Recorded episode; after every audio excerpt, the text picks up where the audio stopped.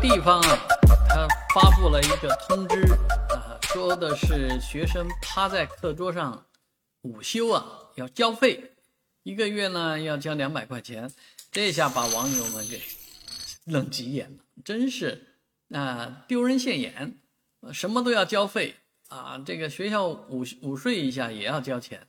啊，每学期要交两百块钱呢，趴睡这是。其实是对身体不不利的，不利于健康的一种睡觉方式。但是呢，很多人包括上班的，呃，这个上学的，啊，在中午呢不得不趴在桌子上、办公桌、学习桌上午休，那这个都要交钱，真是匪夷所思啊！人家教育局给出的答案也也有道理，说什么呢？为了看你们这些孩子午睡啊。啊，学校得安排一个老师，那这个老师的费用从哪里出呢？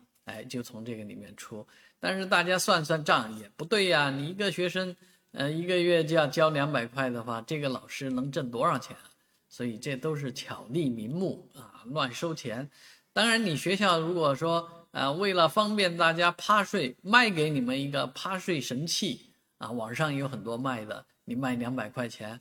啊，大家可能意见没那么严重，但是真是，呃，你们说个话，发个通知，钱就收到了，这也实在是太令人觉得心寒了。